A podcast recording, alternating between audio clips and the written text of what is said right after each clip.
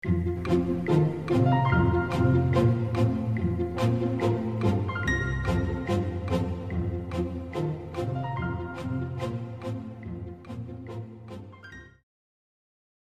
司马光《居家杂仪》，贺冬至正旦六拜，朔望四拜。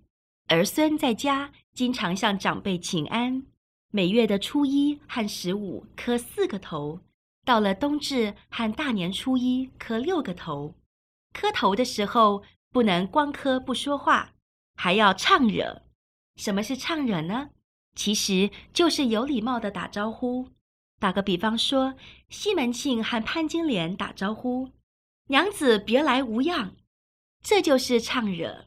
潘金莲和西门庆打招呼：“大官人一向安好”，这也是唱惹。告状的民女见了县太爷，趴在地上磕头，边磕边喊：“民妇给大老爷磕头了”，这也属于唱惹。电影里的太监见了慈禧。扯着公鸭嗓高喊一声“老佛爷吉祥”，同样是唱惹。宋朝话本《西山一哭鬼》里的小学生在放学时候和私塾先生告别：“教授早早将席”，意思是老师您早点休息，还是唱惹。包括老外见面随口说一声 “Good morning” 或是 “What's up”，在宋朝都可以归类到唱惹里去。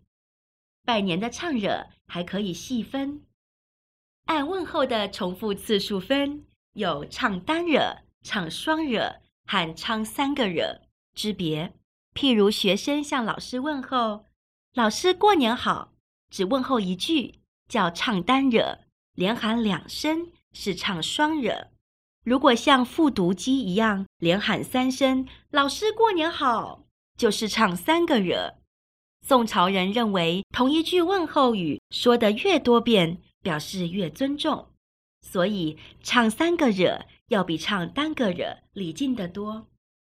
按问候的内容和语气分，又能分成唱惹、唱大惹和唱肥惹。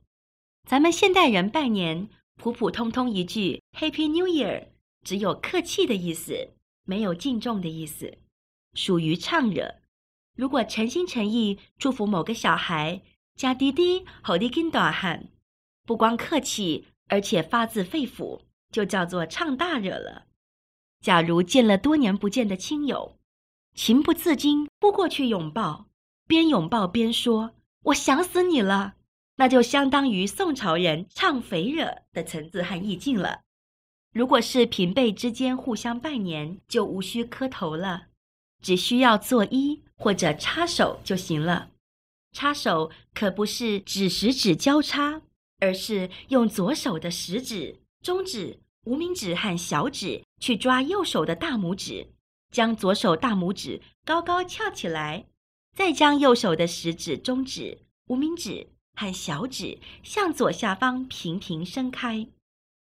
两只手这样交叉以后，还要悬在胸口。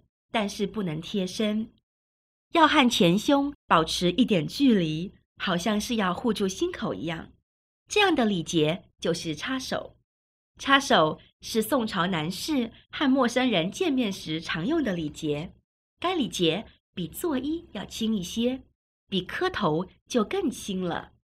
百姓见官员要磕头，晚辈见长辈要作揖，而在摸不清对方的身份和辈分之前。插手是最安全的行礼方式，既能表示客气和尊重，又不会显得过于客气和尊重。当然，插手的时候也要唱惹。比如说，宋朝两个平辈论交的年轻人，在大年初一那天碰了面，他们会停住脚步，隔着两三尺的距离相向而立，互相和对方插手，边插手边说“过年好”。